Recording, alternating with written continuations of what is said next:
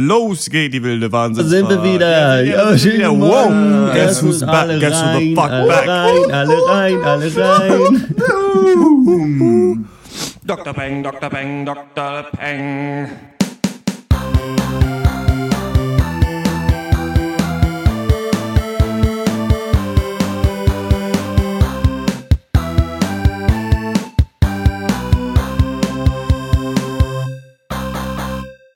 Hello. Und herzlich willkommen zum 49. Pencast, dem wöchentlichen Film- und Serienpodcast von drpeng.de Pop und Geist. Heute reden wir über den super abgehypten, von der Weiß produzierten iranisch-amerikanischen Vampir-Western.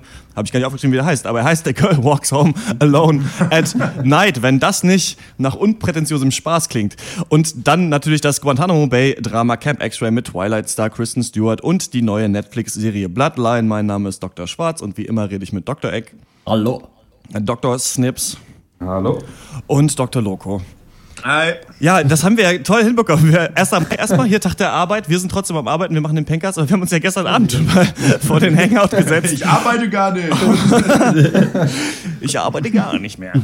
äh, und äh, schon mal vor den Hangout gesetzt um 10 und dachten, okay, jetzt machen wir den äh, Podcast. Und dann waren wir alle so müde und dann so, ah nee, komm, dann machen wir den morgen sch schön. Und dann aber erst noch mal trotzdem alle in die Kneipe gegangen. Und Jetzt sind wir halt auch wieder völlig müde hier vom Mikro und machen das diesen Kram jetzt.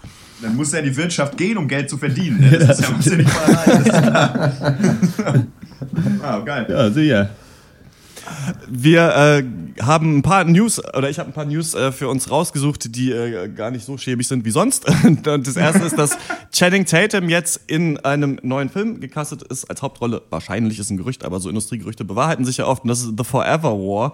Und ähm, das wollte ich nur ansprechen, weil das Buch äh, ziemlich cool sein soll. Das ist von Joe Haldeman geschrieben. Und da geht's darum, dass so die Menschheit gegen eine Alienrasse auf einem Planeten weit, weit entfernt von der Erde in Krieg kämpft. Und dann der Hauptcharakter, der hier dann halt von Tatum gespielt wird, zurück auf die Erde kommt und dann immer sieht, wie viel Zeit da vergangen ist, weil das quasi wie bei Interstellar so das gleiche Problem ist, dass die Zeit auf der Erde dann natürlich viel schneller vergeht durch diese Interstellar Travel.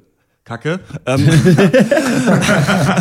ich wollte euch, ich habe das Buch, ich bin leider nie über diesen Teil hinausgekommen, wo die da in Mecha-Anzügen auf diesem Planet kämpfen, weil ich das sehr schnarchig fand, muss ich sagen. Äh, deswegen irgendwie habe ich mir immer mal vorgenommen, irgendwann das mal weiterzulesen, um endlich mal den coolen Part des Buchs zu sehen. Äh, Channing Tatum kann ich das abkaufen, dass er das macht. Seit Foxcatcher finde ich, ähm, traue ich dem Sachen zu, gerade wenn er so ein Marine ist, der aber auch gleichzeitig so ein bisschen tiefgründig ist, fände ich ganz cool. Aber ich wollte euch mal fragen, was ihr so von diesen ganzen, ähm, von diesen, von dieser so, ja, neuen Welle der Sci-Fi-Filme haltet, die es ja jetzt so gibt. Also ich hatte, ich habe das Gefühl, so von 2000 bis 2010 haben wir wenig Sci-Fi gesehen im Kino und jetzt ist es wieder mit äh, Gravity, mit Interstellar, auch so Guardians of the Galaxy, also Sachen, die im Weltraum spielen, kommt es wieder mehr. Ob ihr das äh, so befürwortet oder nicht? Ich finde das ganz gut eigentlich, muss ich sagen, weil irgendwann äh, ist ja vielleicht auch mal was ganz Geiles dann dabei. Äh, und da, ja, vor allen Dingen geht es da so ein bisschen, äh, obwohl das ist jetzt auch wieder nach irgendeinem Buch, was es schon gibt, so, aber mal irgendwie so von diesem anderen weg, dass immer alles einfach nochmal gerebootet und gerebootet wird. Ist doch ganz smart, ey. Ja, ich war nie richtig drin im Sci-Fi als, als Teenager, muss ich sagen. Die- Ich habe die Filme eigentlich meist vermieden, aber so langsam freue ich mich, äh, freue ich mich an mit dem Genre, muss ich sagen. Also gerade Interstellar oder auch Gravity und äh, ja, oder sage ich jetzt auch mal so Sachen wie Predestination, ähm, finde ich schon alles ganz smart, muss ich sagen. Finde ich geil. Ja, ich, Ja. Ich finde auch ähm, das ganz nett, dass man diese alten Romane verfilmt. Also das ist natürlich auch wieder ein Remake und aber das ist oft geht's halt um Gedankenexperimente. Bei Moon zum Beispiel, bei Predestination und scheinbar auch bei Her, auch bei dem, ähm, den man auch als Cypher sehen muss und bei diesem neuen Ex Machina, den wir auch mal äh, bald besprechen werden. Bei uns kommt er hier nicht mal im Kino. Es ist so Bayreuth ist so ein Müllladen, nicht, nicht mal ins Kino gekommen. So, aber Nö, naja, ist wahrscheinlich eh nicht so gut, du. Macht wir werden sehen, nö, nee, was für den, was für den Oberfranken nicht gut genug ist, das soll mir auch nicht genügen. Aber was mir in meiner Kindheit genügt hat, das waren äh, Dragon Und Power Rangers und ähm, es kommt eine neue Dragon Ball Serie tatsächlich raus von Akira Toriyama auch geschrieben. Das ist der Typ, der damals die Mangas geschrieben hat und halt an der Anime-Serie mitproduziert hat. Und dann, also es gab ja Dragon Ball Z, das war ein Riesenerfolg weltweit einfach. Und Ja. äh, ich in meiner Kindheit hammer viel auch geguckt und ich fand es richtig geil. Und dann kam Dragon Ball GT, das hat er nicht geschrieben und das habe ich mir mal, dieses Jahr habe ich da mal reingeguckt. Ich kannte das gar nicht. Das ist wirklich so schrecklich, einfach so nervige Charaktere und Inwiefern, überhaupt gar aber inwiefern ist das beschissener oder schrecklicher als das andere? Äh, es ist, weil es, weil es so eine ganz neue, so nervige, äh, wacky Sidekick-Atmosphäre hat, dass Okay. so Charaktere, die du nicht magst, hätten ins Weltall reisen müssen, dann äh, werden dir irgendwelche Wüstenwelten gezeigt, wo sie einmal im Hotel pennen, wo irgendwie das Bett zu benutzen irgendwie 1000 Eu- Dollar pro Sekunde kostet oder sowas. Denkst du die ganze Zeit, ich will sehen, wie sich Leute verjacken da und, äh, und, und blonde Haare bekommen und das habe ich nicht bekommen. Habt ihr ähm, früher Dragon Ball geguckt? Ich hatte nur öffentlich-rechtliches Fernsehen zu Hause, deswegen ging das nicht. Deswegen bin ich aber auch ein bisschen trauriger im Schnitt als andere Menschen. Das hast du da immer nur Derek, immer nur Derek jeden musste. Tag geguckt. Ja, eigentlich Derek, Derek und, äh, ja, und Waldemar Hartmann. Was anderes kenne ich eigentlich nicht. So sind die, die, die Riege der alten Herren deutschen Fernsehen. So die, die großen, die großen, sag ich mal. Ja. Äh, ich habe das Also- äh, auch nicht geguckt, muss ich sagen. Ich bin auch überhaupt Komm. nicht drin. Also mein, mein Lieblings-Pokémon ist Sichlor, falls euch das weiß. Aber, Ey, meins auch, oh, ohne Scheiß. Mein Lieblings, mein Lieblings-Pokémon ist auch Sichtler, wahrscheinlich, weil er einfach diese großen Messer hat, ne? Das ist, Ja, das ist immer ganz cool. selbstverständlich. Ja, Aber eigentlich auch. Käfer-Pokémon ist ja eigentlich nicht so cool, ne? Also das Ja, finde ich, da das ist man ja ist immer mit sich selbst im, im Disput. Ne? Man Wir muss auch sagen, dass bei Pokémon Stadium 2, glaube ich, das Minispiel mit Sichlor auch am besten war. das stimmt. Naja, das Wogegen ist Käfer gut? Gegen, gegen Gift und Psycho? Gegen Psycho, glaube ich. Ne? Das ist natürlich nicht schlecht, kann eigentlich, sein, einen ja. auf der Bank zu haben. Ey, aber Das ich kann ein hatte, ich, ich hatte von Dragon Ball hatte ich einen, einen Manga. Das ist da, wo Trunks aus der Zukunft kommt und Freezer in zwei Hälften Das schneidet. ist richtig geil, Alter, wie er da und sowas, Diggi. Das war, glaube ich, ganz die ehrlich. beste Szene ever, glaube ich. Das war so fett, weil Freezer zurückkommt eben auf die Welt, den sie eigentlich schon besiegt haben, mit so einem komischen Metallkopf, äh, so das eine Auge schon halb rausgefallen. Ja, und genau. ähm, dann kommt auf einmal das Portal, geht auf und Trunks kommt aus der Zukunft mit dem Riesenschwert und teilt ihn Auf einfach jeden- in zwei, so den krassesten Gegner der Welt. Und äh, was geil ist, die, in der Pressemitteilung ja, von Dragon Ball haben sie gesagt, ja, und es wird vielleicht sogar noch stärkere Gegner geben. als schon in Dragon Ball Z, wo ich mir so denke, hä, ja natürlich, das ist doch die einzige Story, die ihr habt. Es kommt immer irgendwer, der ist stärker als alle zuvor, weil alle anderen stärker werden mussten, den zu besiegen. Völliger Quatsch. Aber ich bin darauf auf jeden Fall gespannt, weil ich äh, interessant finde, wenn nochmal die alten Leute daran gehen, wie die das heute machen, weil Dragon Ball sich halt schon auch ewig gezogen hat. Da gab es echt äh, einen Konflikt, der fünf Folgen lang geht, wo zwei Leute sich einfach nur gegenüberstehen Ja. und labern. Also ich hoffe, die kriegen das so hin, fürs für ein neues junges Publikum zu machen und halt ein bisschen geiler und lustiger und schneller zu machen. Ähm, es kommt auch ein Power Rangers Film, da ist die News, dass der verschoben wurde auf 2017, sollte eigentlich 2016 kommen. Aber, das ist doch auch schon wieder so eine Scheiße, oder? Da wird doch auch wieder so ein altes Franchise irgendwie abgefeiert, irgendwie, oder? genau, aber ich habe immer das Gefühl, dass so manche Sachen Turtles 2 wird irgendwas gedreht, ne? Auch nochmal. Ja, auf jeden Fall, Turtle 2, richtig schrecklich. Und ähm, aber es ist, ich finde, manche Sachen treffen einen halt auch dann so ins Herz, ne? Und Power Rangers war wirklich für mich als Kind das Allergeilste, was ich Das mir vorstellen auch. konnte. Ich bin jeden Samstag, das war, kam ja um 6 Uhr morgens oder 7 Uhr morgens, so habe ich das Mhm. jedes Mal geguckt, hatte so Sorts zum Zusammenbauen und diese Figuren mir. Ey, du hattest solche Sorts, oder was? So. Auf jeden, Alter. Ninja Megasort hatte ich mit dem Falken, den man hinten dran hängen konnte noch. So viel, so viel Westen war meine Kindheit noch nicht rübergeschwappt. So, das war nicht, es war einfach nicht drin. Ich hatte sogar Ja, so einen. Dinosaurier, wo du diesen Sort so reinstellen konntest, der rumgefahren ist, der nichts konnte. Ich glaube, der hat 150 Mark gekostet. Hat meine Ja, Oma Tritt- sich damals noch ja, beschwert, dass ja, das Geschenk so teuer war. Was ist los? Nee, äh, Power Rangers äh, hatte ich irgendwie letzte Folge in meinem Leben bei meiner Oma geguckt, wahrscheinlich 1993. Und das letzte letzte Zitat, das habe ich euch schon auch tausendmal erzählt, ist ja, äh, oh, oh nein, giftiger Schaum. Und dann Fortsetzung folgt. Ich habe nie rausgefunden, wie es weitergegangen ist. Christian, vielleicht weißt du mehr. Schlecht, können wir da kurz anknüpfen. Oh, Ja, also ich, ich, ich tippe, dass der Gegner dann groß geworden ist und die Power Rangers den Megasort geholt haben und ihn aufs Maul gehauen haben. Kann aber auch sein, dass die, dass die Power Rangers gestorben sind in der Folge am giftigen Schaum verreckt. Was ganz interessant ist, es gibt, es gibt einen Namen für diese Art Serien. Ich glaube, es heißt irgendwie Senpei Series oder sowas. Das ist in Japan ganz groß. Da gab es auch mal so einen komischen Insektenmann oder so. Ähm, der, der hat so Okay. Menschen, die sich in so Superhelden, eigentlich Superhelden-Serien früher, aber so auf trashig halt, ne, weil das aus den 90ern alles kommt. Und Ja. ähm, es gibt jetzt ein Spiel, das heißt Chroma Squad, das kommt, glaube ich, nächste Woche raus, wo du quasi so Produzent von so einer Serie bist und dann aber auch diese Power Rangers-Kämpfe halt durchspielst, aber die haben halt die Lizenz nicht, aber es sieht alles genauso aus und dann du dir dein Power Rangers-Team halt zusammenstellen kannst. Also ich muss sagen, das wird bestimmt scheiße, so scheiße wie der Turtles-Film war. Der Regisseur, der das macht, ist, hat auch diesen Project Almanac äh, gemacht. Das ist so ein Zeitreisefilm von Michael Bay produziert und der Turtles-Film war ja auch von Michael Bay produziert. Das sind die gleichen Idioten, die das machen. Und ja, wahrscheinlich, wahrscheinlich kriegen sie es nicht hin. Wahrscheinlich kriegen sie es nicht hin, sich ernst genug zu nehmen in diesem dummen Scheiß, damit es dann wieder lustig für den Zuschauer ist, so wie bei Iron Sky oder sowas auch. Also ich finde immer, wenn die Leute sowas Witziges, Trashiges machen, ja, wenn dann halt wieder Megan Fox in Hotpants äh, rumrennt, dann hat der Film schon verloren. Aber Ja. ähm, ich hatte da so viel Bock drauf, dass ich da jetzt auch Lust drauf habe, halt, dass sich da diese Megasorts äh, komplette Städte zerstören, weil alles früher halt immer mega scheiße aussah. Aber so viel dazu. Jetzt kommen wir zum ersten richtigen Thema des Podcasts und das ist überhaupt nicht äh, Jugend ähm, schrottige Fernsehserien-Style, sondern ein ganz großes Hipster-Indie-Kino kommt mit uns in ein Eckcafé in Neukölln und guckt euch diesen iranischen Film an. Er heißt A Girl Walks Home Alone at Night.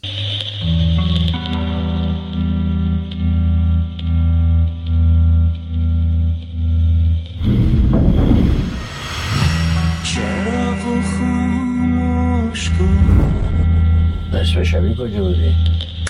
دختر. در تاریکی کنده قلب. منو نمی‌دونی. چیزی که می‌بینی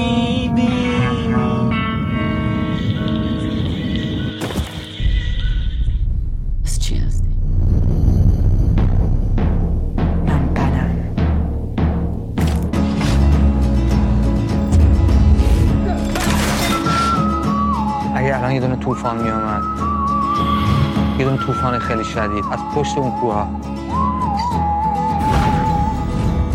چیزی عوض می‌شد؟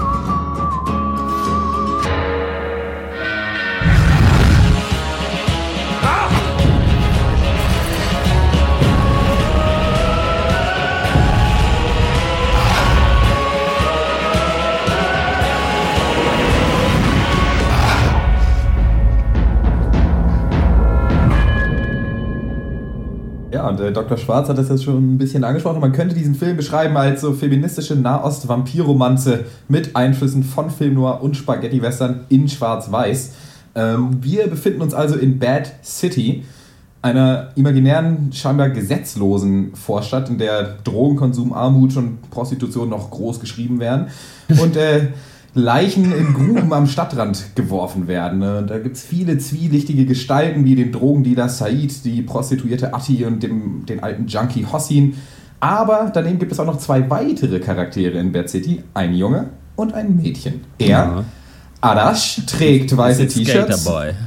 Mhm, kümmert sich liebevoll um seinen Vater und fährt einen 57er Ford Thunderbird. Sie, namenlos, trägt Chador, fährt Skateboard, hört Popmusik und ähm, war da noch was? Ach ja, und sie ist ein Vampir, genau. Und äh, ja, natürlich ist es nur eine Frage der Zeit, bis sich die Wege der beiden kreuzen und eine kleine Romanze entflammt. Soweit zur Story. Was haltet ihr von A Girl Walks Home Alone at Night?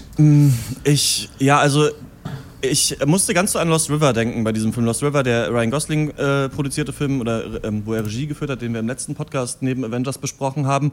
Und fand ganz witzig, dass ich, glaube ich, Girl Walks Home Alone at Night auch vielleicht nicht so schlecht finden würde oder finde, aber der hat so viel Vorschusslorbeeren halt bekommen und bei Lost River war es umgekehrt. Also Lost River, da wurde gesagt, so ein Scheiß, Ryan Gosling macht hier den prätentiösesten Schmutz, den man sich vorstellen kann. Und bei Girl Walks Home Alone, ja krass, feministische Sache, spielt irgendwie im Iran mit noch geilem Soundtrack und Western und bla. Und letzten Endes hier, man kann hier versuchen, Subtext rauszulesen, aber ich finde, das ist eigentlich nur leider Aneinanderreihung von vielen Sachen, die für sich cool sein sollen, ohne wirklich rauszufinden, was man selber mit diesem Film sagen wollte. Also es wirkt sehr unreif eigentlich als Film, finde ich letzten Endes, weil hier, weil hier wirklich nicht viel mehr da ist als ganz cooles Szenenbild. Und ich finde halt dieses heraufgeklatschte, also ich meine, das ist ein, wird so ein bisschen als iranischer Film verkauft, aber das ist es nicht. Und der ist auch nicht für ein iranisches Publikum, obwohl der Film auf Farsi ist. Das ist für ein amerikanisches Publikum gemacht, ähm, soll deswegen so ein bisschen authentisch wirken, ist aber überhaupt nicht, ist aber in Amerika gedreht, ne? Also das ist, ich weiß nicht, hier sind viele so Ebenen mit drin, die ich interessant finde. Ich äh, fand, dass alle Schauspieler das gut gemacht haben, ihre Rollen und auch eigentlich fast den Film retten. Also da wird ja sehr wenig geredet. Es gibt viele Szenen, wo einfach nur sich Menschen gegenüberstehen und sich Stimmung aufbaut. Und ich finde, das kriegen die Schauspieler gut hin, da das zusammenzuhalten. Aber letzten Endes ist hier nicht so viel zu holen, wie manche Leute denken. Ich würde gerne dann später nochmal auf diesen Feminismus-Aspekt zu sprechen kommen. Ähm, den kann man in zwei Sätzen zusammenfassen, finde ich. Ja. Also für mich hat das äh, insgesamt sehr wenig getaugt. Also irgendwie hat mich, der ganze Film hat mich müde gemacht einfach. Also erstmal diese, äh, alles in schwarz-weiß und dann total spärlich äh, nur belichtet. Äh, macht schon alleine, weiß nicht, gibt halt so ein müdes Bild einfach ab und dann halt so ellenlange Shots dazu. Äh, ja, weiß ich nicht. Und dann halt so von der Story her, es gibt halt nicht so richtig eine Story. Es sind halt bestenfalls so Story-Fetzen, äh, von denen einige auch ganz gut interessieren. Also ich finde, da sind durchaus ein paar interessante Elemente drin, halt, was weiß ich, so diese Perspektivlosigkeit äh, und ewig immer dasselbe in so Kleinstädten und Drogensucht innerhalb von Familien und was weiß ich was. Das ist alles eigentlich ganz interessant, wird aber total zu wenig irgendwie äh, ausgereizt. Und es geht, ich meine, klar, es ist mir auch klar, dass es äh, in dem Film hauptsächlich um irgendwie Atmosphäre äh, geht. Das kann man auch machen, aber mir reicht das alleine nicht. Ich finde auch, was Dr. Schwarz auch sagte, ähm, das ist wieder diese Lost River Nummer so ein bisschen, so, da hat man sich jetzt Bilder zusammengesucht, die jetzt im Einzelnen für was stehen sollen, weiß ich, dann irgendwo feministische Message, dann hier, was weiß ich, Patriarchat, dann hier vielleicht noch Drogen etc. pp. So, aber dann kann ich mir halt auch, wie gesagt, da kann ich aber auch eine Fotoausstellung geben mit sieben Bildern. Auf dem einen Bild hat einer eine Spritze im Arm und auf dem anderen haut einer eine Frau. So, Also, das ist so mal ganz platt formuliert und weiß ich nicht. Mir ging auch diese künstlich angestaubte Neo-Noir-Optik schon wieder auf den Kranz. Ich mag schwarz, echte Schwarz-Weiß-Filme, Klassiker mit, weiß ich, ne, scheiße, Humphrey Bogart, weiß der Geier, ist, äh, spielt keine Rolle.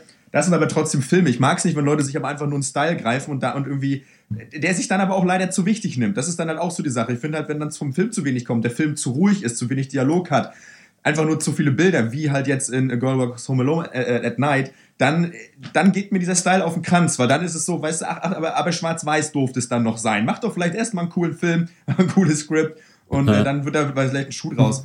Die Schauspieler machen da schon, holen da das meiste raus, obwohl auch die eigentlich nicht mehr machen als so dieses deutsche Theaterausbildung einmal eins, viel gucken und dabei daran denken, irgendwie, dass man halt irgendwie letzten, ich weiß nicht, die Drive Now Rechnung vom letzten Monat noch nicht bezahlt hat, um dann noch, noch mehr, noch mehr Verlorenheit irgendwie zu verleihen. Äh, so, weiß ich nicht. Also, für mich ein bisschen zu dünne. Ich musste da zu viel tun, um im Film was abgewinnen zu können. Ja, das Ja, für mich ist es in jetzt ja knapp 50 Pankers, muss ich sagen, der zweite Film, zu dem ich in keinster Weise irgendwie Bezug nehmen konnte. Der erste war Under the Skin und an den hat mich der Film auch äh, erinnert mit Scarlett Johansson. Und ich, ich habe es schon öfter gesagt, ich glaube zuletzt bei A Most Violent Year. Ich sag's gerne nochmal, ich habe große Probleme mit Filmen, die Unterhaltung in der Rangordnung hinter Stil einordnen. Und ich möchte aber auch nochmal betonen, dass ich keinen Stress damit habe, dass es diese Filme gibt und dass diese Filme auch ihre Berechtigung haben.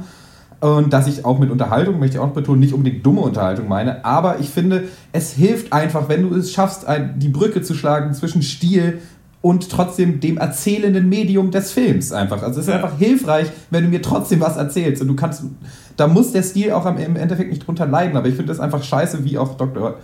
Loco gesagt hat, sich dann darauf auszuruhen, dass man hier was Stilvolles macht und das, ich kann das einfach nicht. Ich kann es nicht. Der Film ist ja von der Stimmung so ein bisschen zweischneidig, ne? Also der hat ja so kleine Horroraspekte in sich drin, aber wir, ähm, also dieses Girl Walks Home Alone at Night, das Girl, die Vampirin, die da ähm, so mit die Haupt, also die Hauptrolle spielt ja der Junge eigentlich. Und erstmal sehen wir sie immer nur, wie sie in so Straßen steht, wie sie Menschen beobachtet und wie sie eigentlich Männer umbringt, die Dreck am Stecken haben, bis dann später so eine Szene mit einem Penner kommt, wo die Frage ist, was, Ja. was da ihre Motivation ist, ob sie dem aus seinem Leid befreien will oder ob das zeigt, dass es doch ein bisschen Willkür ist, auch die sie in sich hat. Ähm, und der versucht ja so ein bisschen Horroraspekte zu machen, will aber auch lustig sein in so ein bisschen, ja, so Juno-Indie-Filmmäßigen Sequenzen, wie zum Beispiel als ähm, Arash total auf äh, Ecstasy verballert da äh, durch die Stadt läuft Ja. und dann, dann er sich hinsetzen will und sie will ihn aber mit nach Hause nehmen und sie setzt ihn dann auf ihr Skateboard und schiebt ihn nach Hause. Und das könnte halt auch eine Szene in Little Miss Sunshine sein können, wenn es nicht schwarz-weiß gewesen wäre, finde ich. Gleichzeitig hast du so urige Charaktere. Da gibt's diesen, diesen Ghetto-Gangster-Typ, der angeblich auch wirklich nach Ninja von Die Antwort modelliert wurde, wurde in einem Interview gesagt. Und der ist auch nur so ein bisschen zum Selbstzweck da. Und lustigerweise gibt's den ja aber auch in Lost River. Also es gibt auch so einen Typ, der scheinbar da die Gangster-Szene zusammenhält, aber du siehst eigentlich seine Handlanger nie. Und ähm, ich finde, diese Vermischung von Stilen funktioniert, aber zu oft denkst du dir, habe ich schon mal gesehen in einem Film, das kenne ich eigentlich schon. Ich, das ist nichts, das ist nichts Neues und ich finde, dass es nicht so zusammenkommt zu einem kohärenten Bild vom Iran, vielleicht der Zukunft, von einer iranischen Identität, von von Popkultur. Und vielleicht ist es mir, das meine ich aber auch mit unreif, ein bisschen nicht weit genug gedacht fürs heutige Kino, denn was letzten Endes die Message ist, finde ich, um auf diesen Feminismus-Aspekt zurückzukommen, ist, dass dann doch jeder eigentlich nur so der Smiths hörende Indie-Mensch ist, der sich nach Zuneigung sehnt, was ganz cool ist, finde ich, weil ähm, äh, die, auf eine Art man halt sagt, dass dieser aggressive Feminismus quasi, eine Frau bringt ganz viele böse Männer um, kann dann doch gebrochen werden durch diesen jungen Arash, der eben kein Arschloch ist, aber andererseits ja, es ist dann doch eigentlich nur so, zwei Seelen finden sich in einer amerikanischen Kleinstadt und hören ähm, Indie-Mucke. Die Szene, Ja. die mir trotzdem am besten gefällt, ist, wo sie beide bei ihr zu Hause sind und sie eine Platte auflegt und das ist der Song Death von White Lies, den ich irgendwie kannte vom Hören, aber nicht überhaupt nicht mehr auf dem Schirm hatte. Und in der Stelle echt ein geiles Lied, um diese, diese Szene äh, zu untermalen, in der sie sich langsam aufeinander zubewegen und du nicht weißt, bringt sie ihn jetzt um oder schlafen die jetzt miteinander? Und wo so die erste Szene ist, wo du so sie- siehst, dass sie auch nicht nur eindimensional alle Männer umbringen will. Aber ja, letzten Endes hätte dem Film vielleicht, wenn man diese feministische Ader da mm, hätte rausstellen wollen, ein bisschen mehr Konsequenz gut getan am Ende. Also ich, weiß nicht genau, w- ich, ja, ich, ich, ich laber mich hier so ein bisschen um Kopf und Kragen. Ich weiß nicht genau, wo der Film, so wie der Film auch sich um Kopf und Kragen filmt, so ein bisschen nicht weiß, Wo er, woher, wohin er am Ende möchte. Das Ding meine, ist, ich was ich da sagen würde, wa- was bei dieser äh, feministischen Aspekt äh, nicht so ganz funktioniert, ist, dass sie nun mal einfach halt ein Vampir ist und deswegen eh nicht klar ist, so ganz, wo die Motivation herkommt, dass sie diese Männer alle umbringt. Äh, weil sie ja dann doch auch vermutlich irgendwie Leute umbringen muss, um das Blut zu trinken, um Nein. Zu überleben oder so. Keine Ahnung, also weiß ich Nee, nicht. der, der Gedanke da ist ja eher, dass sie in der Rolle des Vampirs ist, der, des männermordenden Vampirs, eben als äh, Feministin sozusagen, weißt du? Das ist ja der Punkt. Dass, dass der jetzt Vampir ist, irgendwie jetzt als Fabelwesen oder was auch immer, ist halt, das ist vollkommen irrelevant in dem Punkt. Es geht einfach nur um ihre Rolle als männermordendes Wesen.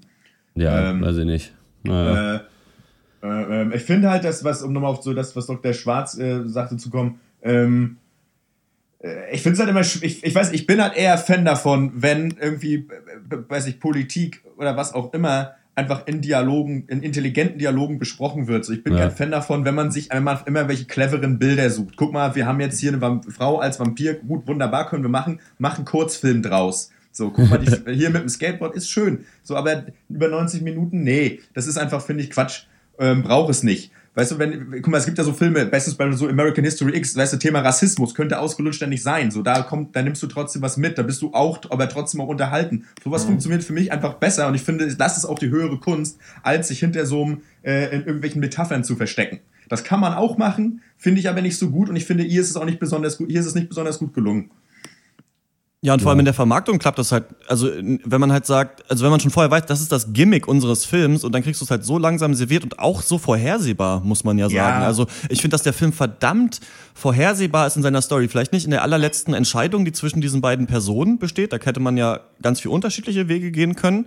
Ähm, Vielleicht hätte man sich drastischer machen sollen, vielleicht war das ganz gut. So ist es ein bisschen so ein Indie-Film-Ende, finde ich. Ähm, Aber wie das am Ende, also du merkst eigentlich, dass die Charaktere auch so Plot-Devices sind, die jetzt dafür da sind, um verschiedene Ebenen des Films zu verbinden. Und ich habe da wirklich, manchmal ist es ja so, aber als sie dann da an einer ja, so Crime-Scene ist, von ihr verursachten quasi und dann was mitnimmt, dann dachte ich mir, okay, es wird so sein, er kommt jetzt dahin, sieht das, geht dann dahin, dann, dann, dann, dann kriegt er irgendwie das mit und deswegen kommt am Ende der Konflikt. Und genau so war es. Also das habe ich so eine halbe Stunde, bevor es passiert ist, so angesagt, als wir den geguckt haben. Und genauso ist es dann passiert. Und das ist natürlich in Ordnung, dass Filme in bestimmten Tropes, in bestimmten Mustern agieren, aber bei einem Film, der sich so ernst nimmt auf eine Art, der sich so doll in seiner Stimmung fallen lässt, da fand ich es hier ein bisschen nervig einfach. Also da fand ich, war Ja. da nicht genug. Ja, und gerade ähm, da er das tut, verlangt er dann im Endeffekt auch von dir, gut wie es eigentlich auch jeder Film tut, dass du dich halt auch in ihm verlieren kannst in diesem Film, dass du auf ihn zugreifen kannst und dass dir das halt grundlegend einfach gefällt, was du siehst. Und wenn das nicht der Fall ist, äh, dann bleibt eigentlich nichts zurück als gähnende Leere. Und so war es eben dann nun auch leider bei mir, muss ich sagen. Ja. Ähm, von mir gibt es ähm, trotzdem 6,5 von äh, 10 Punkten für A Girl Walks Home Alone at Night. Ich ähm, fand den von der Geschwindigkeit trotzdem ganz schön zu gucken. Ich fand die Stimmung in dieser Stadt äh, nett gemacht. Ich, äh, weil ich auch, also mir hat das auch wieder so, gerade diese Szene mit dem White Lies Lied, dass er auch eine Band ist, die so, als ich viel Indie gehört habe, dann irgendwann aufgekommen ist, mich ein bisschen an meine Jugend erinnert und fand ganz schön, dass in diesem Horror-Setting dann doch so eine naive Indie-Romantik auf einmal unterkommt. Äh, fand ich persönlich ganz angenehm, aber ich finde, dass der Film ja zu viel, äh, von sich zu viel denkt, was er ist und was er aber eigentlich gar nicht erreichen kann letzten Endes. Jo. Äh, gibst du noch Punkte dazu? Hast du schon? Habe ich gesagt, 6,5 von 10. 6,5 hat er gesagt. 6,5, na gut. Äh, äh, von mir gibt's dazu, äh, da ist eine, echt ein hartes Brot. Der Film hatte auf jeden Fall auch so seine zwei, drei Momente über die gesamte Dauer des Films. War mir das aber zu anstrengend, den zu gucken. Und weil ich ja, ich meine, habe ich auch schon erwähnt, zu viel investieren musste, Ähm, und deswegen möchte ich hier eigentlich nicht mehr als drei Punkte geben. Äh, ich kann den Film leider nicht objektiv bewerten, weil ich ihn subjektiv zu schlecht fand, ähm, aber will ihn eigentlich nicht schlecht reden. Äh, äh, das will ich mir eigentlich nicht eingestehen, ihn schlecht zu reden. Deswegen würde ich äh, meine Bewertung äh, mal enthalten dieses Mal. Wow. Ach, das geht. Okay. Naja. Nee, also ich würde, wenn irgendwer vorhat, diesen Film zu gucken, dann sollte er sich als erstes äh, die letzten drei Minuten oder so angucken. Da ist äh, ein Shot, wie sie in einem Auto sitzen und es passiert nichts, also keine Ahnung, äh, keine Angst vor Spoilern, kann man ruhig machen.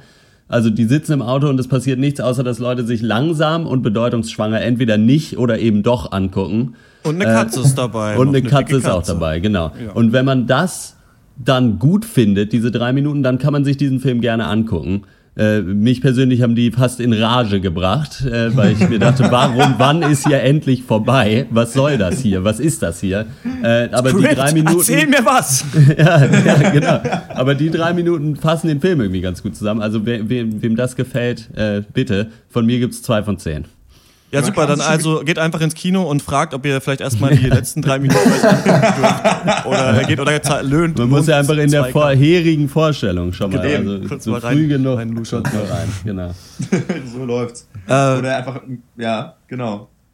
Und Girl Walks Home Alone at Night ist jetzt seit Donnerstag in den deutschen Kinos. Wenn ihr eine Meinung zum Film habt, dann schreibt Next. uns die an drpeng at gmail.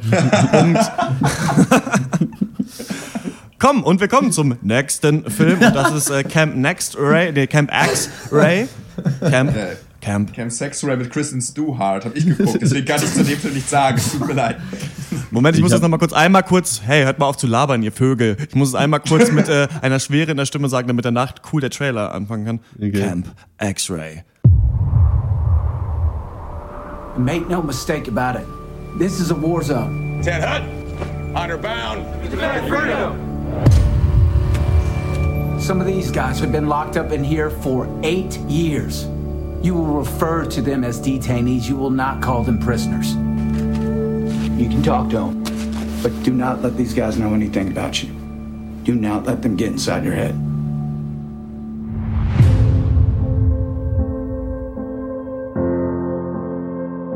How did you end up in this place?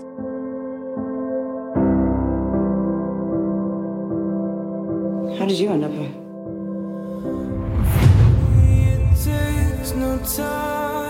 It's been a very long time that I have been waiting, not knowing how all these things are going to end.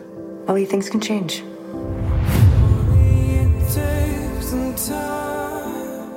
Do you like it here? In Guantanamo Bay? I don't know. It's not as black and white as they said it was going to be.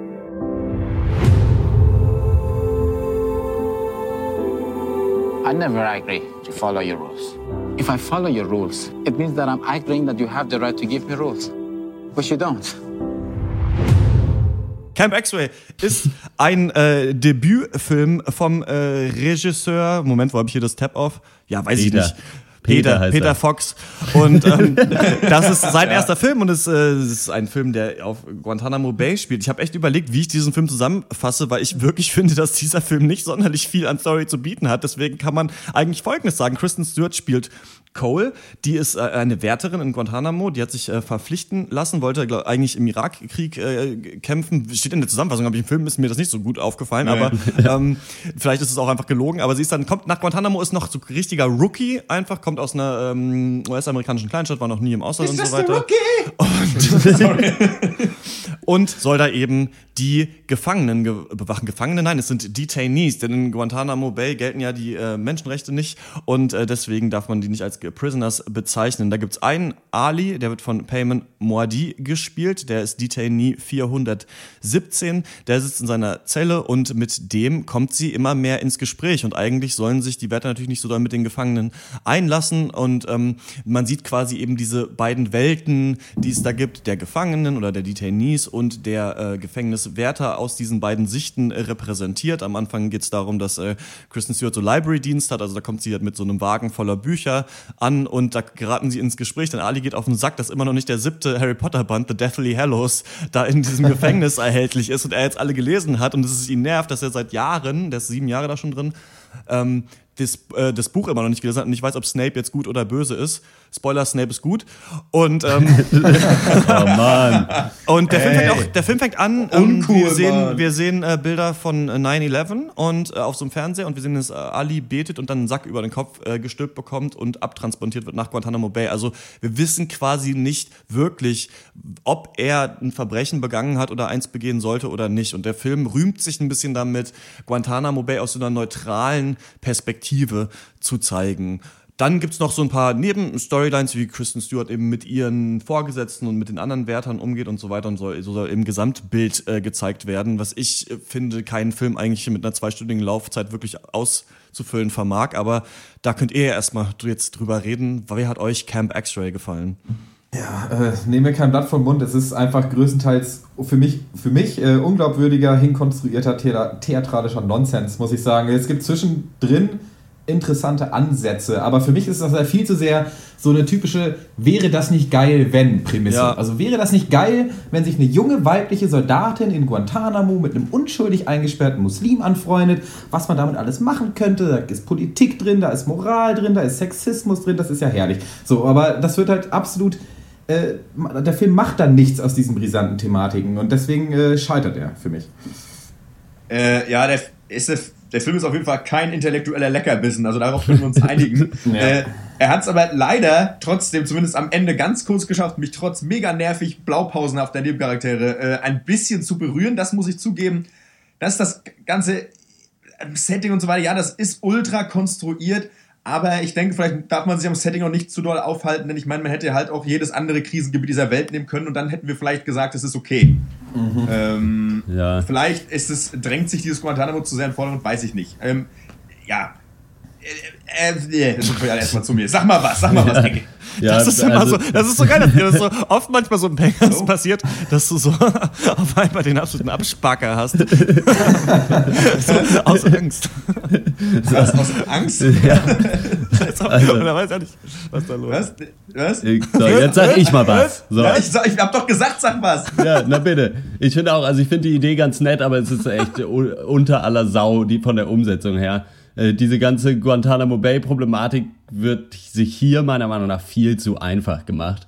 Und weil das halt, das ganze Problem an der Sache wird halt auf so eine persönliche Bezugsebene geholt, halt daran, dass halt sie und er dann äh, irgendwie sich da so ein bisschen verlieben und was weiß ich was. Und das stört sie auch nur, also Kristen Stewart stört sich daran auch nur, weil sie ihn dann mag. Aber so die anderen äh, Insassen, die da direkt nebenan äh, sitzen, die interessieren sie auch wie alle anderen äh, einen Scheiß quasi. Und das ist ihr völlig egal, so scheint es. Also da geht, das ist schon mal ein bisschen komisch.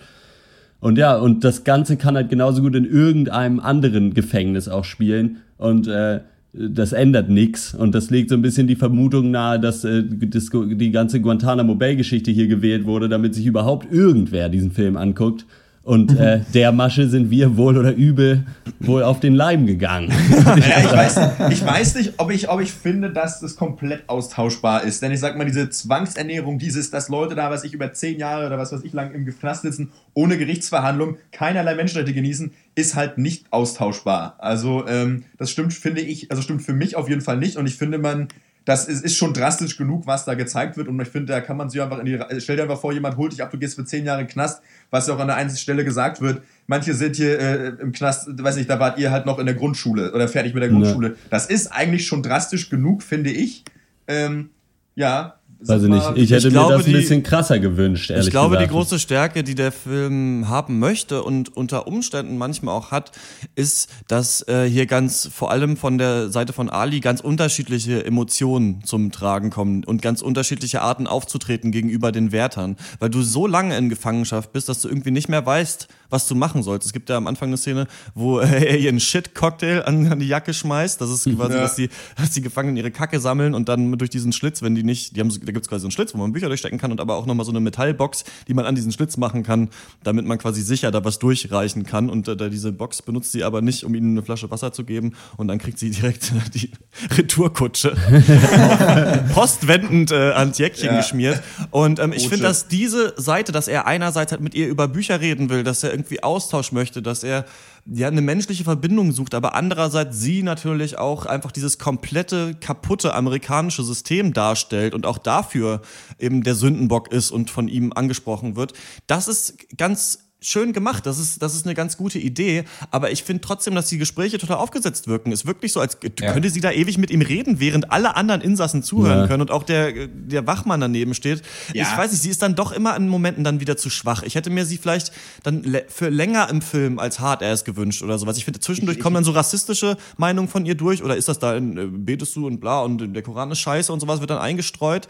So, so ein Smalltown-Girl-Ding. Ich finde, das Ne. kommt alles nicht so ganz. Man hat versucht jetzt, man hat, glaube ich, hier versucht, in zwei Charakteren die komplette Bandbreite dieses Konflikts aufzubauen. Und da hätte man sich vielleicht eher gut getan, er hätte mir eher gut getan, damit das, das mit mehr unterschiedlichen Menschen irgendwie aufzuspielen, Ja. diese ganze Sache. Ich finde, ich, ich, was mich halt, was ich halt auch fragwürdig finde, ist natürlich das Verhältnis an sich, wenn man jetzt mal ein bisschen da äh, äh, ein bisschen Korinenkacker sein will. Ich meine, sie ist ja wirklich Private Arsch aus dem letzten Glied, ne? Und Ja. er ist irgendwie Uni, Univer Universitätsprofessor oder was war, oder irgendwie auf jeden Fall irgendwie ein bisschen, auf jeden Fall intellektueller. Und ich weiß, Ja. ich, ich, ich, für mich ist nicht ganz nachvollziehbar, wie jetzt da die große Love entsteht. Ich meine, die ist ja auch noch ungebildet, wie es böse.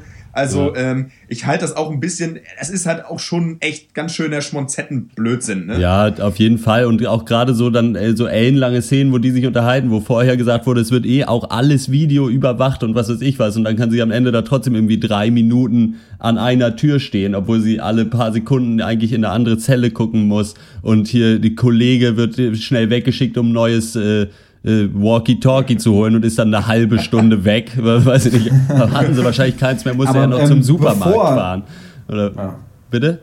Sorry, ich dachte, oh nee. Okay, ähm, ich finde, bevor sie anfangen zu reden, bevor dieses peinliche, für mich peinliche Moralgebrabbel dann losgeht, finde ich den Film eigentlich stark. Also in der ersten Hälfte, wo dann eigentlich das Gefängnis an sich aufgebaut wird und auch diese, ich finde diese Monotonie kommt verdammt gut rüber, so die immer gleichen Ja. Abläufe Ja. und dadurch halt im Endeffekt auch die komplette Sinnlosigkeit der ganzen Operation an sich und das wird halt auch filmisch gut umgesetzt, finde ich, dass du eigentlich kein Zeitgefühl hast. Es ist immer dieselbe Beleuchtung, es ist immer dieselbe Kameraeinstellung, eine fixierte Kamera, durch die sich Leute bewegen. Dann, dass es relativ wenig Backstory zu den Charakteren gibt, außer eben so ein, wirklich das, das Minimalste. Und Ja. auch der Soundtrack, der halt immer so ein gleichförmiges Summen eigentlich nur im Hintergrund ist. Das fand ich alles irgendwie clever und gut. Aber wie gesagt, dann äh, fängt der Film halt an mit diesem Moralgeschwafel und der, er scheitert eklatant, finde ich. Also, das ist wirklich alles so, guck mal, der Muslim mag auch Harry Potter, deswegen sind alle Menschen gleich. Dann gibt es irgendeine hingerotzte Parabel über irgendeinen eingesperrten Löwen im Zoo oder so. Und für mich das Highlight auf jeden Fall dann noch, noch der goldene Satz, äh, It's not all black and white, you know. Ja, das weiß ich. Ja, herzlichen Dank. Das also, äh,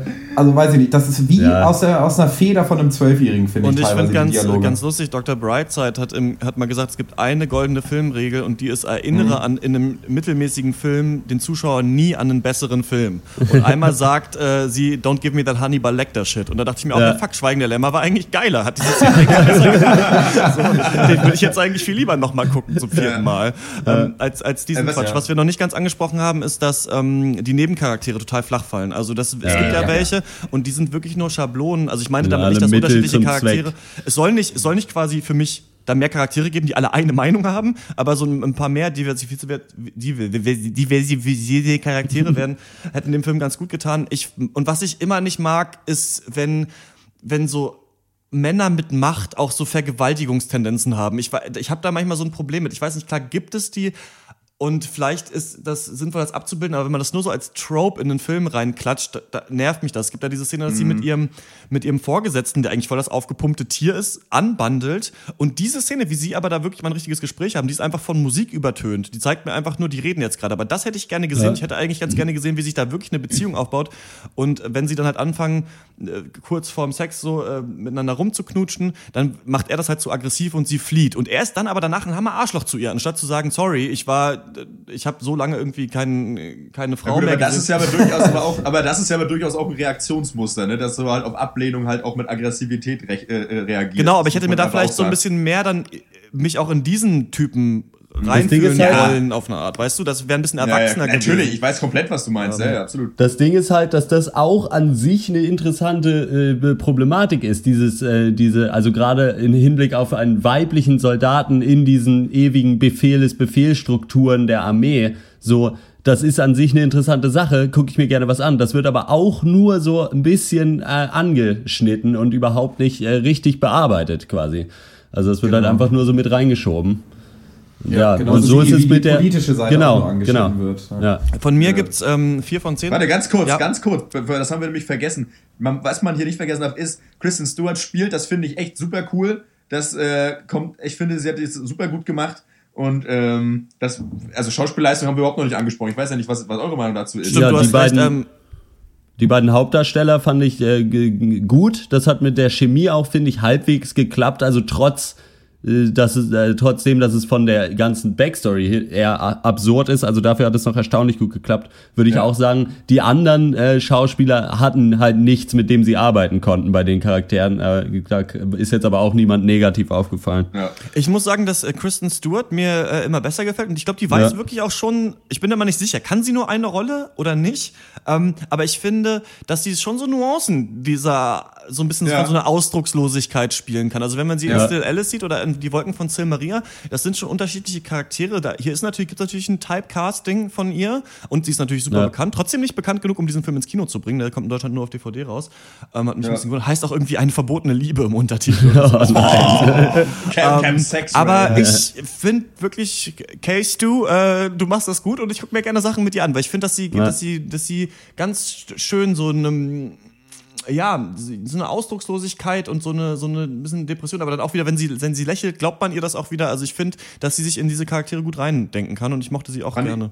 Ich Da fand das würde ich mich auch anschließen, muss ich sagen. Ich fand, äh, ich würde es nicht ausdruckslos nennen, sondern zurückhaltend eher. So. Also Ja, das sie ist hat eigentlich immer äh, eine zurückhaltende Mimik und äh, aber trotzdem finde ich immer eine wirklich gute, starke Ausstrahlung. Also sie ist immer so zwischen ich bin verletzlich und ich bin trotzdem stark. Und ich finde, das kriegt sie gerade in dem Film super hin und da, es passt auch sehr gut zu ihrer Rolle, finde ich. Und auch, Ja. auch äh, Payman äh, Moadi hat auch eine super Ausstrahlung und eine super Betonung, finde ich, auch vor allem gehabt. Ja. Und schafft es auch echt teilweise Ey, Blondie! die cheesigsten Lines, äh, denen noch Ernsthaftigkeit zu verleihen. Ich will mir echt nicht vorstellen, wie der Film ohne ihn gewesen wäre, muss Ja, ich sagen. das stimmt.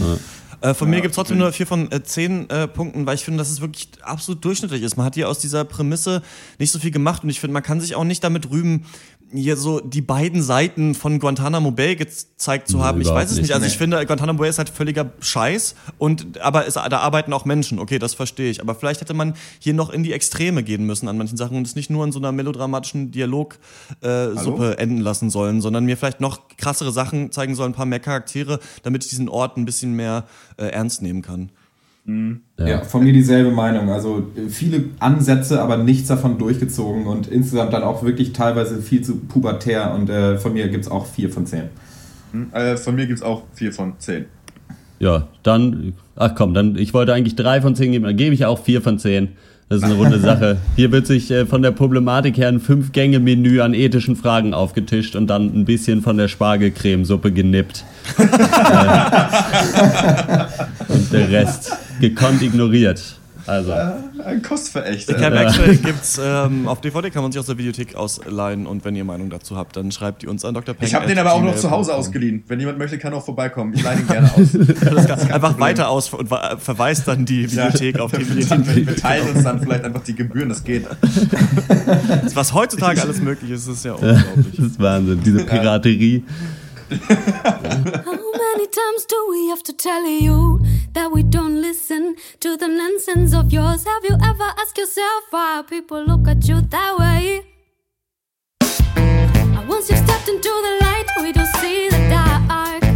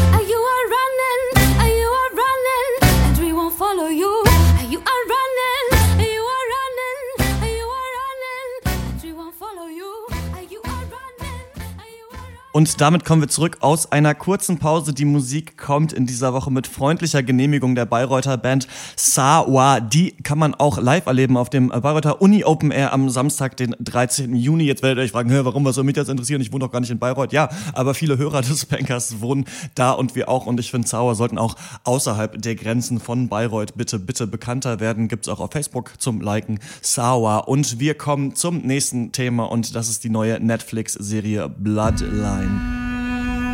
I always thought the greatest thing that happened to me was being born a Rayburn.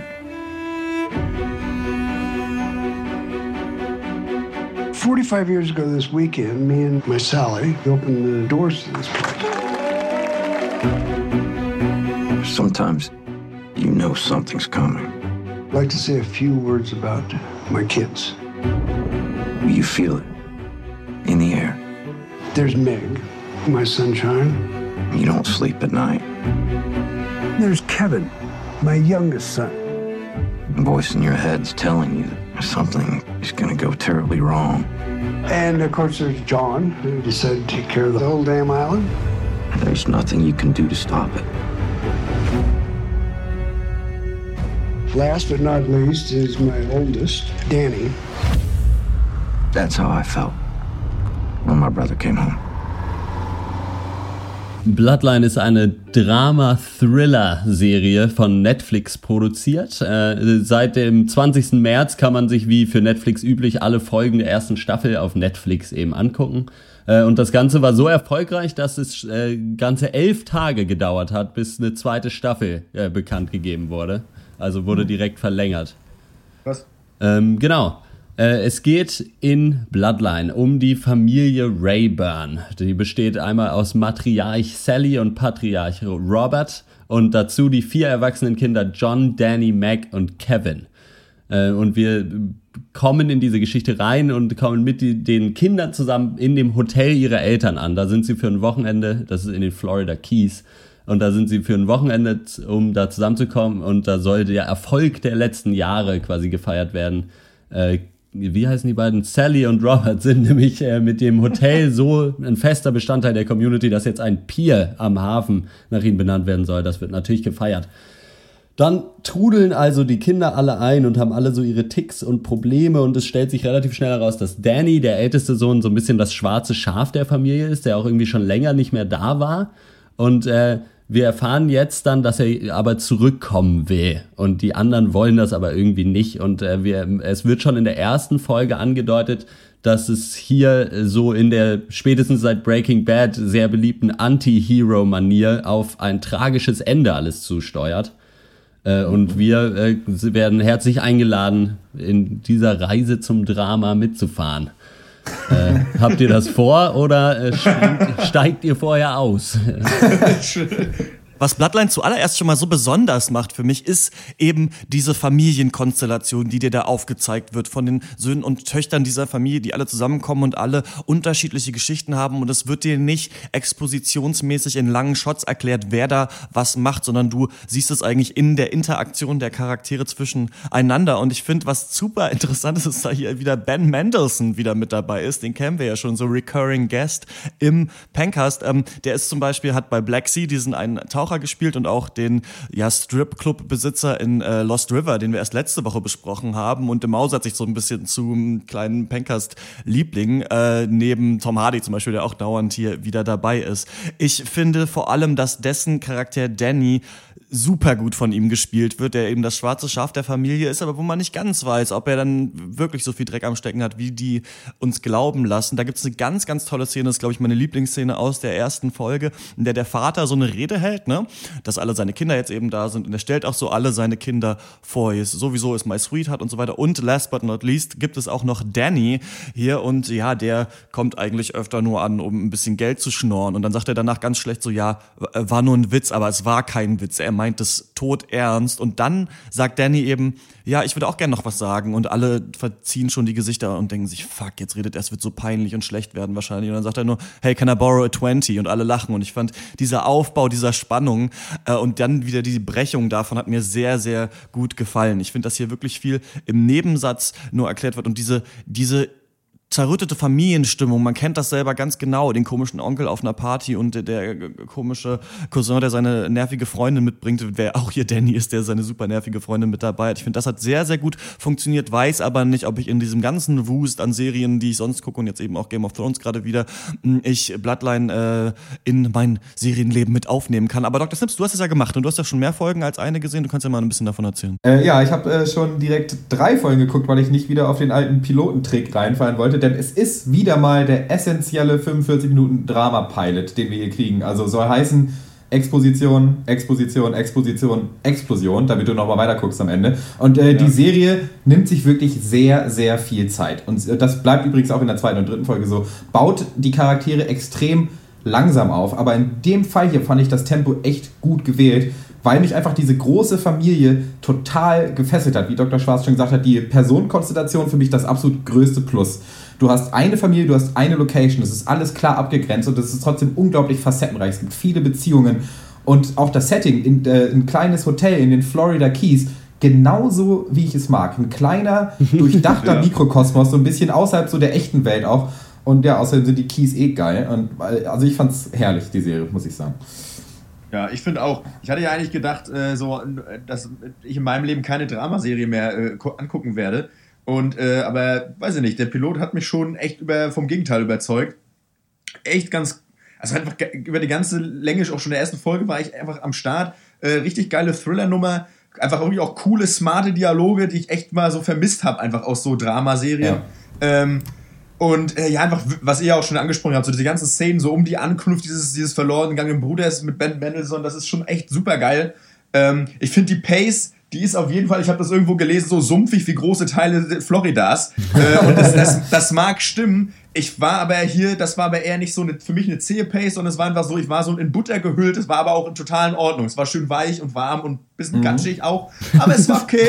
weil, ähm, und äh, ja, ich habe da ganz große Lust drauf, tatsächlich. Und auch großartige Schauspielleistung des Ensembles, Ja. muss ich sagen. Also Ja. gerade für mich die stärksten Szenen, in denen nur die Geschwister untereinander interagieren. Also ich finde, da sprühen richtig Funken und alle haben klare Eigenschaften, sind aber nicht eindimensional. Das finde ich auch äh, sehr wichtig. Und so, Ja. dass äh, eben diese, diese Disharmonie halt besteht zwischen den allen, aber trotzdem diese Fassade der, der, Vor der goldenen Vorzeigefamilie halt trotzdem versucht wird aufrechtzuerhalten. Ich fand das so total spannend, muss ich sagen. Wie dann die Serie nämlich dadurch auch mit deiner Erwartungshaltung an die Charaktere eben spielt und die so ein bisschen umdreht, weil eigentlich ist Danny, äh, der älteste Sohn, ja das schwarze Schaf und er ist der Auslöser aller Konflikte und er ist ein schwieriger und er ist ein geplagter Charakter. Und dann wird dir trotzdem aber gezeigt, dass er das Opfer ist, das Opfer seiner Familie. Und äh, sein, die goldene Vorzeigefamilie, die haben alle feste Jobs, die haben alle feste Beziehungen, die kümmern sich liebevoll um die Eltern, die verkommen fast zu so einem Kult im Kollektiv und sagen zu Danny, pass dich uns an, sei brav und mach was, was wir dir sagen, dann tolerieren wir dich. Aber dann mögen wir dich immer noch, aber dann fangen, dann tolerieren wir dich vielleicht. Und das finde ich extrem spannend. Nee, Ich fand es ein bisschen schade, dass, also erstmal muss ich auch sagen, dass ich die Dialoge echt gut fand. Also das glaubt, da glaubt man wirklich fast jede Line in, diesen, in diesem Familiendrama drin. Das ist, was ja sehr wichtig ist. Das hat gut funktioniert. Ich fand es ein bisschen schade, dass sie äh, da nicht genug Vertrauen anscheinend drin haben, dass, äh, dass die Leute bei der Stange hält und man deswegen von vornherein schon quasi das Ende gespoilert kriegt. Ja. Also dass hier von vornherein gesagt wird, okay, das ist so eine äh, halt düstere Geschichte und es wird auf jeden Fall immer schlimmer und am Ende passiert was Schlimmes. So, und das wird, was passiert, wird einem auch schon gezeigt. Da finde ich aber, es war an sich von den ganzen, ohne jetzt diese Zukunftsszenen quasi, schon spannend genug. Und das finde ich ein bisschen schade, dass man jetzt von vornherein schon weiß, was passiert und es wird nur noch spannend bleiben, rauszufinden, wie es passiert quasi. Mhm, Äh, finde ich sagen, das wäre nicht nötig gewesen, finde ich einfach. Okay, aber dann bewegen wir uns äh, im Drama und so ist es, äh, so wird das Thriller-Element eben mit reingebracht und das finde ich eigentlich wichtig, dass es da die Balance gibt. Und außerdem möchte ich sagen, dass ich mir ziemlich sicher bin, dass es ein Fake-Spoiler ist, also dass es ein Twist ist. Ähm, aber das ist ja auch eigentlich vollkommen egal. Ähm, aber ich finde es aber trotzdem gut, dass die Serie es eigentlich relativ straight trotzdem runterspielt und sich viel auch Mhm. trotzdem aufs Drama verlässt. Es gibt kein Mystery, es gibt nichts Supernatürliches wie damals bei Fortitude oder so, dass er eh auch äh, Kleinstadt-Thriller ist. Es gibt nicht irgendwie nichts Klischee-Crime-mäßiges mit irgendeinem Serienmörder oder was auch immer. Es ist halt viel mehr Drama als Thriller und trotzdem thrillt es mich. Und äh, das finde ich halt gut. Ich denke Ja. auch, dabei kann man es äh, fast äh, belassen. Von mir gibt es eine, eine Empfehlung für Leute, die das jetzt schon interessiert hat. Ich äh, kann aber bei mir beim, einfach beim Zeitplan nicht sagen, ob ich das weiter angucken werde. Ich glaube, ich werde so ein, zwei Folgen äh, mir auf jeden Fall noch angucken und dann mal schauen. Äh, ja, ist schon auf jeden Fall solide gemacht. Falls jemand noch eine Serie braucht, gerade auf jeden Fall. Ja, also von mir auch Empfehlung und ich gucke mir auf jeden Fall auch noch äh, ein, zwei, ein bis zwei Folgen an, um mir dann ein Bild zu machen. Von mir auch und ich werde es bis nächste Woche durchgeguckt haben. nice, dann hast du was äh, für die Abschlussrunde, aber zu der kommen wir noch gar nicht. Ich habe es gar nicht angekündigt am Anfang. Wir sprechen natürlich heute auch noch über den Film des Monats April. Wir haben acht an der Zahl, die wir äh, hier bewerten müssen. Es geht immer darum, dass man Punkte vergibt und dann äh, schauen wir am Ende, welcher Film die meisten Punkte bekommen hat. Von uns, äh, von acht bis null Punkte könnt ihr geben, aber die sieben lassen wir aus, damit der erste Film ein bisschen stärkeres Gewicht hat. Die Filme, über die wir jetzt die, über die wir geredet haben im letzten Monat und die wir jetzt bewerten, sind einmal Cold in July, so ein bisschen Neo-80s Gangster-Drama, das versucht ganz viele verschiedene äh, Filmgenres äh, zu bespielen und das auch schafft, aber dadurch ein bisschen belanglos wird, hatten wir das Gefühl. Going Clear, eine Scientology-Doku, die einen tollen Einblick in diesen, diese Sekte gibt, aber letzten Endes finde ich immer wie so Dokumentationen nicht den größten tollen Nachgeschmack hinterlässt. Einfach man, irgendwie ist es auch ein bisschen egal dann, dass man es gesehen hat. Ähm, Dear White People ist so eine Culture Clash Dramödie über äh, schwarze Studierende an so einem Ivy League äh, College, die auch nicht ganz äh, schafft, ihren Ton zu finden. Top 5, ein Comedy-Film mit Chris Rock, der uns sehr gut gefallen hat, der auch versucht, so ein bisschen einen Genre-Mix zu machen oder nicht auf die Fresse amerikanische Comedy ist, aber da ganz gut es schafft, sein Maß zu finden. Avengers, Age of Ultron, äh, von mir hoch erwartet und dann ähm, fand ich den richtig, richtig nervig und schlecht und auch, oder um es nochmal zu sagen, nicht so gut wie den ersten Teil. Viele sagen, es ist so ein Abklatsch. Ich finde, ist alles falsch gemacht, was im ersten richtig gemacht wurde. Lost River, das äh, Regiedebüt von Ryan Gosling, haben wir vorhin mal kurz angesprochen. Viele coole Neo-80s, äh, süße Bilder, aber vielleicht auch nicht so viel dahinter. A Girl Walks Home Alone at Night und Camp X-Ray haben wir heute besprochen. Und hier meldet sich jetzt nochmal Dr. Schwarz aus dem Off. Ihr habt das vielleicht gerade schon bei meinem ersten Statement bei Bloodline gemerkt, dass ich das nachträglich aufnehmen musste. Mein Mikro hat nämlich so einen Wackelkontakt und wir machen den Cast ja immer über einen Hangout im Internet und da war aber mein Webcam-Mikro angegeben. Das heißt, die anderen haben nicht gehört, wenn mein Aufnahmemikro nicht funktioniert hat und dachten, es würde alles ganz normal aufgenommen werden. Jetzt kommen wir ja eigentlich hier zur Film des Monatsrunde und ähm, die äh, war relativ lustig zwischendurch, weil Dr. Loco irgendwie vergessen hat, wie überhaupt die Punktvergabe ist und sowas. Und ähm, wir können auch mal kurz reinhören. Ein paar Sachen sind noch gerettet worden, was da so abging, bevor ich dann kurz vorlese, was der äh, Film des Monats geworden ist. Hier so ist das ungefähr abgegangen. Du bist so ein Äh. Schmutz, Alter. Das war nix, ein Punkt. Das war nix, zwei Punkte. Das war nix, drei Punkte. So wird hier gekanzelt. wenn der große Filmkritiker tagt. Dann, äh, so, wo war ich? Unser Film des Monats wurde dann tatsächlich Top 5. Der Comedy-Film mit Chris Rock, den fanden wir als Film einfach am stimmigsten. Danach tatsächlich Lost River von Ryan Gosling, dann die Scientology-Doku Going Clear und auf den letzten Plätzen zermischt sich das alles so ein bisschen Avengers tatsächlich auf dem allerletzten Platz gelandet. Vielleicht ganz gut, dass die ähm, Punktevergabe jetzt ein bisschen verkürzt wurde, weil wir uns jetzt schon der Stundenmarke nähern. Da versuchen wir immer so ein bisschen um eine Stunde zu machen. Den Podcast, jetzt kommen wir zur Abschlussrunde. Da ging mein Mikro auch immer noch nicht. Deswegen erzähle ich euch jetzt kurz, was mich äh, letzte Woche popkulturell bewegt hat. Und das, äh, ich habe für die Uni studiere ähm, afrikanische Geschichte und Entwicklungspolitik über Paul Letto Vorbeck gelesen. Der war ein General und Kommandeur der deutschen Schutztruppe, in Anführungsstrichen, die damals eben ähm, die deutschen Kolonien besetzt haben. Deutschland hatte ja Namibia, Kamerun, Togo und Tansania als Kolonien. Die letzte hieß äh, Deutsch-Ostafrika. Und ähm, da habe ich einen Vortrag gehalten an der Uni und ich fand es ganz interessant, weil es sogenannte Askari gab. Das waren Afrikaner, die die Deutschen verpflichtet haben und denen die auch sehr, einen sehr hohen Lohn bezahlt haben, die dann auch Dörfer ausrauben konnten und Beziehungen zu Tausenden von Frauen hatten und so weiter, die sie dann da mitgenommen haben. Und alles ganz schrecklich. Und der deutsche Kolonialismus ist ja auch noch nicht wirklich aufgearbeitet in der deutschen Geschichte, hat man das Gefühl, weil der Holocaust so schwer wiegt. Aber was ich eigentlich ganz interessant fand, war, dass es so bekloppt wirkt, wie so deutsche Teufel mit ihren afrikanischen Kriegern da gegen andere Afrikaner und dann Engländer kämpfen. So ein Krieg, der überhaupt gar keinen Sinn macht. Also der Erste Weltkrieg in Afrika. Ähm, klingt nach einem guten Skript für einen Tarantino-Film, hatte ich so äh, die Idee. Und darüber habe ich auch einen Text geschrieben, der kommt nächsten Freitag dann auf Dr. Peng endlich mal das erste Mal geschafft, äh, was von äh, Dr. Peng auch, äh, was von der Uni für Dr. Peng zu verwursten. Und jetzt geht's weiter mit dem, was Dr. Eck letzte Woche bewegt hat.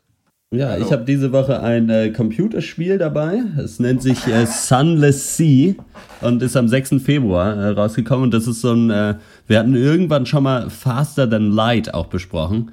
äh, wo Ja. man so ein Weltraumschiff äh, steuert und irgendwie durch die Gegend fährt. Und das ist auf jeden Fall auch ein Roguelike-Erkundungsspiel. Und äh, man schlüpft in die Rolle eines Dampfschiffkapitäns, der die, unter, der die Untersee erforschen muss. Das ist irgendwie so ein 200 Meilen unter der Erde liegender See, äh, wo keine Sonne scheint und was weiß ich was. Und äh, das ist äh, insofern sehr erfrischend, weil es wirklich wahnsinnig schön geschrieben einfach ist. Also es äh, ist sehr viel Text basiert tatsächlich, aber das ist echt cool gemacht. Also die Atmosphäre, die das hinkriegt, das funktioniert echt wirklich. Und äh, im Vergleich zu anderen Roguelikes äh, ist hier auch lobend zu erwähnen, dass man auch quasi in jedem Run-Through seine eigene Gewinnkondition quasi setzen kann. Also du kannst dann quasi entscheiden, okay, entweder musst du irgendwas über die Geschichte deines verstorbenen Vaters rausfinden oder besonders reich werden oder alles erkunden und so. Und äh, so schaffen die es wirklich, äh, ein rundes Ding daraus zu machen, das auch wirklich in mehreren äh, Versuchen quasi immer noch sehr viel Spaß macht. Also für alle Roguelike-Fans ist das, denke ich, eine gute Sache. Äh, kostet, glaube ich, so 15 Euro auf Steam und heißt Sunless Sea und ist sehr gut. 15 Euro? 15 Euro, na gut, äh, vielleicht äh, schaffe ich es ja, äh, diese DVD von Camp Actual zu verleihen. Oder du rechnest dir die Punkte mal richtig zusammen auf deinem Konto. Wenn das bei deinem Kontostand so aussieht wie bei Film des Ey, Monats, mal, ich leih mir Punktvergabe, einfach so noch mehr- dann sehe ich da schwarz. Ich leihe mir einfach noch mehr Videos aus und ich verleihe ich dann auch. Ja, geil. Die, die erste Secondhand-Videothek der Welt. Ja. Ja, lass aber, ja, Startup in Berlin, das ist doch das neue Ding. Ja, ein Projekt. Ja, das wird super. Nee, das ist gar kein Problem. Das haut hin. Äh, ich ich hab, weiß ich nicht, ich habe tatsächlich, ähm, aus, ich habe das schon im Vorfeld des Podcasts erzählt, ich habe ich hab nur Fast 7 äh, zur Hälfte geguckt, das war total cool. Der Film heißt Und, Furious ähm, Seven. Ja, ist ja wirklich unglaublich, Dr. Loco. Nicht das mal vielleicht das, nicht mal den Titel. Dann war das vielleicht, dann er war nur das die vielleicht Hälfte vom Titel gesehen. Ey, aber Dr. Schwarz, vielleicht war das auch einfach, vielleicht war das auch einfach so, diese, wieder, mal wieder so eine Fake-Version hier von, wie heißt der, Heinz Simmel? Also, das, man weiß es nicht. Ähm, Und wie ist die erste Das Hälfte doch von, so. Fast, äh, von Furious Seven? Nein, ich, ja, ich, ich da wo ich gerade bin, sehe ich aber auch gerade eine Menge Leute, die zu so einem Hundesporttreffen gehen. Ich finde das auch ziemlich spannend. Das ist fast genauso gut wie der Film, den ich gesehen habe. ähm, ja, komm, lass mal. Dr. Snips, du hast bestimmt was Cooleres erlebt als ich diese Woche. Äh, ja, weil ich ein verdammt geiles Sozialleben habe, habe ich dir äh, endlich mal wieder Survivor nachgeholt, meine Lieblingsserie. äh, davon die ersten elf Folgen der neuen Staffel gebinged und ich will da nicht zu sehr ins Detail gehen, aber Leute fahren auf eine Insel und am Ende gewinnt einer eine Million. Äh, und sie treten da in zwei Teams gegeneinander an oder auch Spoilers, Teams in Challenges. und äh, um kurz mit ein paar Klischees aufzuräumen, es geht nicht darum, dass sie da überleben, das tun sie, es ist eine amerikanische Fernsehserie. Die, es geht nicht darum, dass sie, da, dass sie Feuer machen und Tiere jagen. Und es geht auch nicht darum, dass sie in lustigen Challenges gegeneinander antreten, weil das machen sie sowieso und es gewinnt immer einer. Es geht, es ist ein soziales Spiel, es ist quasi die Fernsehumsetzung von Werwölfe, falls ihr das kennt. Es geht darum, dass du Leute manipulierst, auf deine Seite bringst. Es ist ein soziales Game und es macht verdammt viel Spaß, sich das anzugucken. Und obwohl es eine Reality-Show ist, äh, kann ich die nur, nur jedem empfehlen. Ich selber habe natürlich ungefähr 29 Staffeln davon geguckt. Also wer damit da gerne mit Dr. Simpson darüber diskutieren möchte, den äh, lade ich dazu herzlich Im ein. persönlichen Hangout mit Dr. Survivor Hangout mit Dr. Snips. Gefangen in der Hölle. Ja, das ist natürlich ein super Teaser für den äh, nächsten äh, Podcast, den wir machen sollen, da du jetzt erzählst, wie spannend nämlich dein Sozial- und Privatleben tatsächlich ist. Denn im 50. Allerdings. Podcast wollen wir mal etwas Neues versuchen. Das wird Pencast 50, wer wir sind. Wir wollen mal ein bisschen aus dem Nähkästchen plaudern, wie wir angefangen haben, diesen Podcast zu machen, woher wir uns kennen, ein paar alte Geschichten von der Schulbank. Weißt du noch, Freddy, als der Bus, als der Laster auf dem Schulhof war? mal erzählen. Ich, würde auch, mich interessiert tatsächlich auch sehr, wie sich eigentlich Dr. Egg und Dr. Loco damals in Schwerin kennengelernt haben. Wahrscheinlich auf, der, auf dem Das, Feld das irgendwo weiß keiner. bei der ein, Schnitzeljagd. Kopf, ein verdammt Ähm, guter. und deswegen haben wir uns dann mit in nächster Woche mit einem kleinen äh, Jubiläumscast zurück. Das war der 49. Pencast. Wir wollen alle zusammen habt. eine Party feiern. Genau, Das wir wollen alle, wir wollen alle einladen an eine große Party. Mann, das ist der Oberburner. Damit haben wir uns nächste Woche wieder. Bis dann. Auf Wiedersehen. Jo, tschüss.